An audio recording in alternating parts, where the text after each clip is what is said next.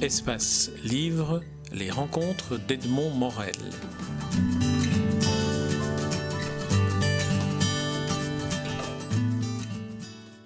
Marie-Clotilde Rose, nous nous rencontrons à l'occasion euh, d'une évocation d'un recueil euh, que vous avez publié en 2005, Tourment, paru au Tailly-Pré, avec un avant-propos de Gaston Compère et un frontispice d'Anne Pierre.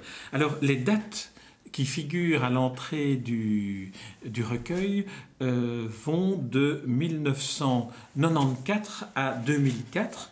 Est-ce que cela veut dire que euh, vous avez en 2004 euh, ressenti le besoin de faire une sorte de, bilan de ce que vous aviez écrit pour en composer un recueil?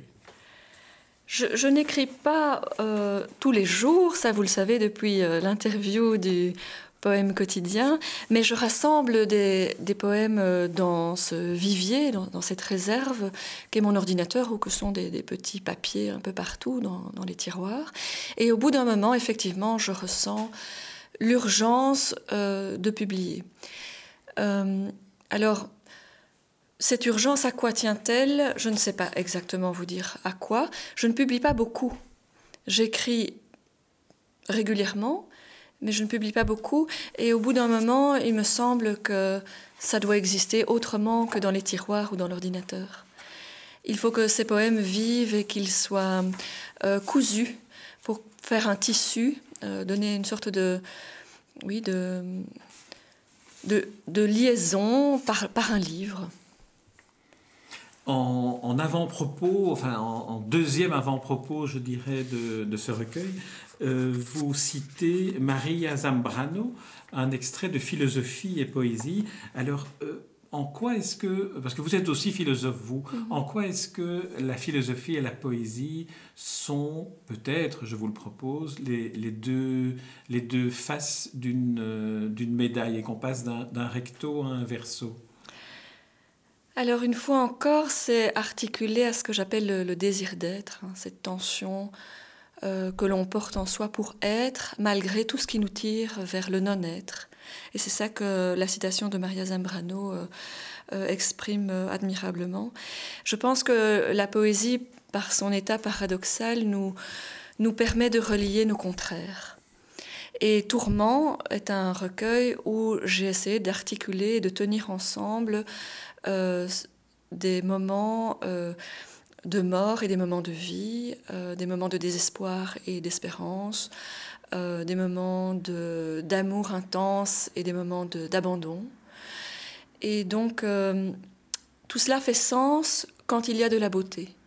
Les mots, quand ils parviennent à être justes, quand ils parviennent à surmonter, je dirais, la pesanteur pour atteindre la grâce, eh bien, il nous, il nous donne à plus être, à, vivre selon notre aspiration la plus profonde. Le poète tire de l'humiliation du non-être ce qui gémit en lui, il tire du néant le néant lui-même, il lui donne nom et visage. Le poète ne travaille pas pour que parmi les choses les unes soient et les autres n'aient pas ce privilège, mais pour que tout ce qui existe et ce qui n'existe pas accède à l'être. Ce qui n'existe pas, ce sont aussi nos fantasmes, nos rêves, nos désirs. Là, vous venez de citer en le disant Maria Zambrano. qui dit aussi tout a le droit d'être. Mhm. Est-ce que cela pourrait vouloir dire que le philosophe trouve dans la poésie la liberté qui lui manque peut-être en philosophie Oui, certainement. Je pense que les deux peuvent atteindre cette liberté. La liberté, dans quoi réside-t-elle? Elle réside dans le fait que ce que nous faisons est en accord avec ce que nous sommes ou ce que nous voulons être. Être privé de liberté, c'est ne pas pouvoir faire, ne pas pouvoir agir et ne pas pouvoir être qui on veut être. Et nos rêves, nos, ambitions, euh, nos, potentiels ne sont pas toujours euh, autorisés par la, vie en société, par euh, certaines normes, par des, interdits. Et donc, euh, les laisser advenir, au moins les laisser venir à la parole ou les laisser venir sur le papier, nous permet d'exister davantage et permet à ce qui est silencieux d'advenir un petit peu plus. Lorsque euh, Gaston Compère, dans le très bel avant-propos, c'est un très beau cadeau que, ah Gaston Compère vous, a fait là, lorsque Gaston Compère euh, cite euh, Borel, j'ai oublié le prénom de, de Borel, cite Borel en disant ce qu'il y a de meilleur dans la conscience moderne est le tourment de l'infini. Est-ce que c'est de là que vient le titre tourment et est-ce que la vision de l'infini est ce à quoi aspire le poète, euh, à l'instar du philosophe qui ne vit que dans la question et pas dans la réponse Est-ce que le poète vivrait dans une forme de recherche euh, inaboutie euh, de l'infini, inaboutie si ce n'est dans la formulation poétique? Peut-être oui par l'infini du temps. Je dirais que il y a quelque chose en nous qui ne veut pas mourir. Lorsque nous sommes heureux ou lorsque nous aimons, nous voudrions que ça dure toujours. Et c'est l'éternité, au fond, euh, qui, nous intéresse. Bien sûr, lorsque les choses vont mal, lorsque nous souffrons, nous voudrions que ça s'arrête. Pourquoi cette lutte pour la vie? Dans Tourment, il y a des, passages qui, qui sont liés à la mort de proches. Mais il y a aussi le tourment amoureux. Il y a les deux. Et ce sont des poèmes qui n'ont pas été écrits les uns à la suite des autres. Ils étaient des bribes et je les ai assemblés d'une manière tout à fait nouvelle, avec un fil conducteur, avec des petits passages qui permettent d'évoluer. Mais il y a aussi bien la mort physique que la mort de l'amour ou la mort psychologique, je dirais, la, souffrance psychologique.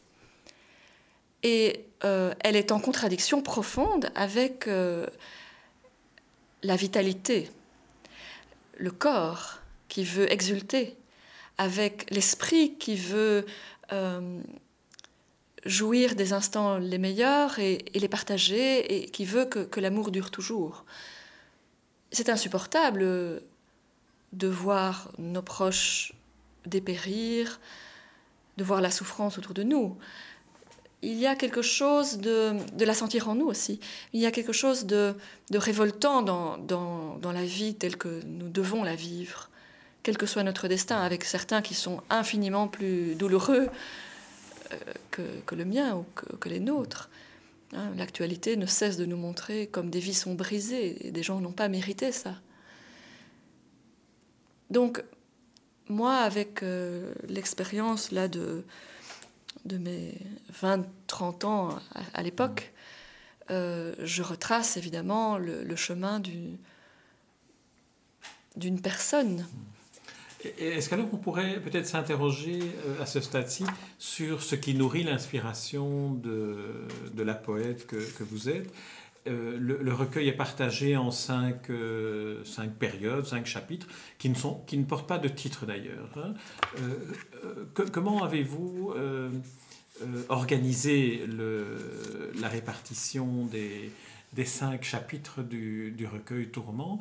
Est-ce que c'est, comment dirais-je, après euh, avoir fait la sélection euh, ou est-ce que c'est au moment où vous relisez les poèmes que vous avez écrits, vous vous dites, tiens, celui-là me donne l'envie de le placer avec tel autre?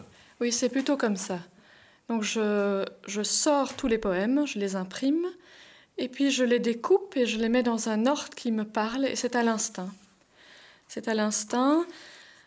Euh, les poèmes, d'après leur ton, d'après une, sorte d'histoire quand même qui, qui circule à travers euh, le texte. Il y a des moments d'intensité qui appellent d'autres moments d'intensité dans une veine qui se ressemble, malgré que les poèmes aient été écrits souvent de manière discontinue. Et je ne peux pas vraiment expliquer, c'est à l'instinct. Et le texte a été euh, soumis de façon anonyme pour euh, un prix. Et les gens ne, m'avaient pas reconnu encore une fois. Donc ça, ça m'est arrivé plusieurs fois que j'envoyais des recueils anonymisés, pour, euh, si on peut dire anonymisés, pour des prix. Et les, les poètes qui, qui, étaient souvent membres du jury ne, les reconnaissaient pas.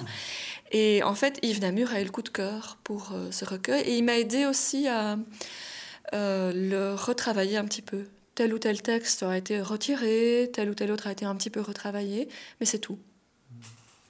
Alors euh, peut-être que partant du principe que nous avons déjà évoqué lors de la précédente interview, qu'un lecteur est aussi celui qui réécrit finalement le, texte de l'auteur, euh, le texte du poète, du romancier, euh, le lecteur euh, a une part active, en particulier dans, la poésie, je dirais, comme d'ailleurs dans, la philosophie. Alors moi, je me suis permis d'essayer d'identifier au moins un fil d'Ariane dans l'ensemble du livre, dans l'ensemble du recueil, et il me semble que un des fils d'Ariane que l'on pourrait tirer est celui simplement de l'écriture. J'ai l'impression qu'il y a dans chacun des cinq chapitres dans chacun des cinq champs, je dirais, du tourment, il y a à un moment donné une interrogation sur l'acte d'écrire, le processus de l'écriture ou l'impossibilité de définir ce qu'est l'écriture. Alors je propose de, de lire un, un, extrait euh, dans, l'un ou l'autre des poèmes où cette thématique-là est abordée. Alors, par exemple, euh, dans le dernier des chants, euh, je vous lis ce, poème qui se trouve page 115. Dénouer ici les nœuds de parole où sont emprisonnés nos vies, en silence regarder ton visage, boire le lait de ton absence, boire le lait de son absence, pardon, dans la pénombre veille la braise qui brise l'obscurité, souvenir de ce qui fut un brasier tendre. Alors, euh, est-ce que dénouer ici les nœuds de parole où sont emprisonnés nos vies, n'est-ce pas finalement la fonction du poète? Oui, oui, bien sûr. Je pense que le, fil conducteur est le rapport de l'écriture au corps. Je pense que ce qui est premier dans ce recueil, c'est le corps. Le corps désirant, le corps souffrant, le corps tourmenté, par évidemment l'esprit de la personne, par les circonstances. Et l'écriture permet comment dirais-je, un apaisement permet de dire euh, ce qui doit être dit ou ce qui doit être tu aussi, parce que dans les silences des poèmes, il y a beaucoup de choses qui se trament. Et j'aime bien lire aussi les poèmes à haute voix, et il y a de l'énergie qui circule là. Alors, finalement, l'écriture permet de faire circuler cette énergie. Des nous, les nœuds, les nœuds, comme on dit, qui nous tordent l'estomac, euh, toutes ces pensées intimes qu'on n'entend pas bruire dans la tête des gens. Hein, eh bien, ces choses-là viennent de manière très intime dans la poésie. Est-ce que vous gardez le souvenir des, des moments où, vous écrivez ah oui, très, très Par exemple, de, ce poème-ci, est-ce qu'il est qu'il évoque pour lui, outre ce dont, il, euh, ce dont il parle, ce dont il est l'écho, est-ce que vous gardez, vous, le souvenir du moment de l'écriture? L'ambiance, certainement, l'atmosphère, pas toujours le moment exact. J'ai une très mauvaise mémoire des dates, et... mais, mais par contre, l'ambiance, l'atmosphère affective, ça oui. Oui, oui, certainement. Euh, d'ailleurs, certains sont écrits euh, par rapport euh, à la maladie très grave de ma sœur, et d'autres sont écrits dans, dans, la relation amoureuse. Et, pourtant, les poèmes se côtoient sans qu'on sache donc ça veut dire que le, poème n'est pas une, petite histoire que je raconte personnelle qui serait close sur elle-même, mais peut être repris de différentes manières euh, par, les personnes. Euh, Est-ce qu'on peut en arriver à, un certain moment à une, confusion dans, l'intensité de l'émotion face à la mort et face à l'amour? Je n'ai pas peur de, la confusion et de l'ambiguïté parce que justement elles appellent à réfléchir. Devant quoi nous trouvons-nous Et non, je n'ai pas peur de ça. Je pense que aimer est, aussi dangereux que, d'approcher la mort. Euh, et approcher la mort est aussi important, je dirais, de le faire avec lucidité que d'entrer en amour. Il y a quelque chose de, qui nous saisit tout entier, qui va. Bien sûr, on peut le vivre de manière très légère. Hein. Mais euh, Ici, je parlais de l'intensité de l'écriture aussi, de, mhm. de l'expression, de, euh, de ce que peut représenter pour une sensibilité poétique euh, la mort, l'amour. Et je vais, euh, à titre, à titre d'exemple, peut-être qui illustre ceci, euh, lire le poème qui se trouve page 112. Je peux le lire si vous voulez. Page 112 qui débute par tout cet amour qui se perd dans la pluie. Tout cet amour qui se perd dans la pluie, sur les feuilles tendres ou mortes, selon les saisons, c'est banal, c'est précieux. Nous n'avons plus les paroles pour dire cet évanouissement. Est-ce qu'ici, dans ce poème-ci, on ne trouve pas euh, reliés entre eux les, trois fils, l'amour, la mort et puis l'écriture? Nous n'avons plus les paroles pour dire cet évanouissement. Cet évanouissement, c'est-à-dire la perte totale. Si rien n'est dit, si rien n'est inscrit, euh, il ne reste rien de nos vies. Oui, bien sûr, il reste encore euh, les choses que nous transmettons à d'autres, les souvenirs.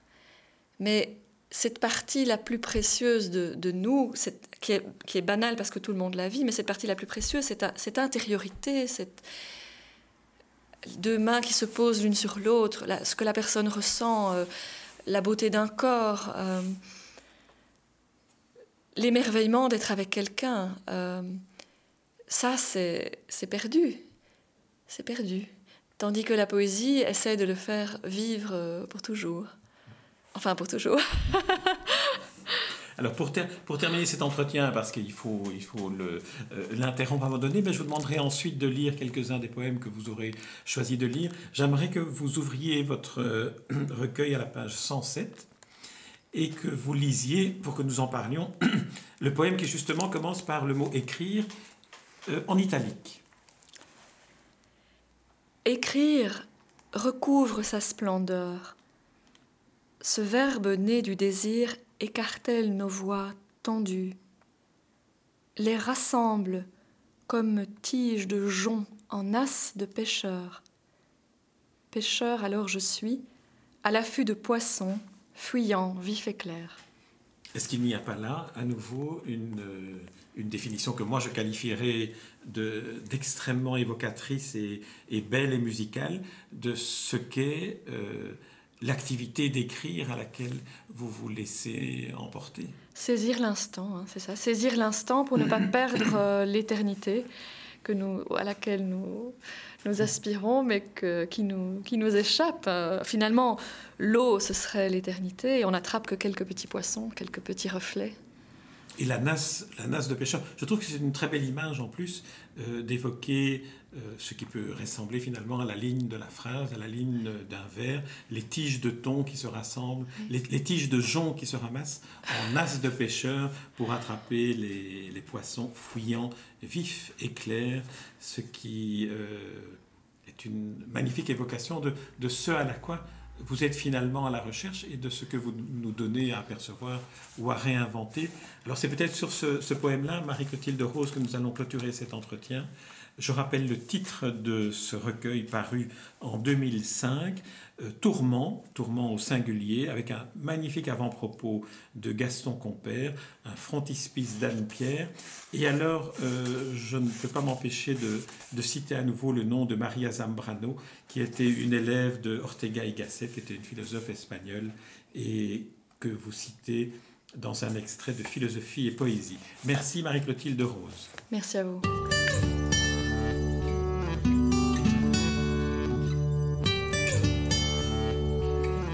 Espace Livre, les rencontres d'Edmond Morel.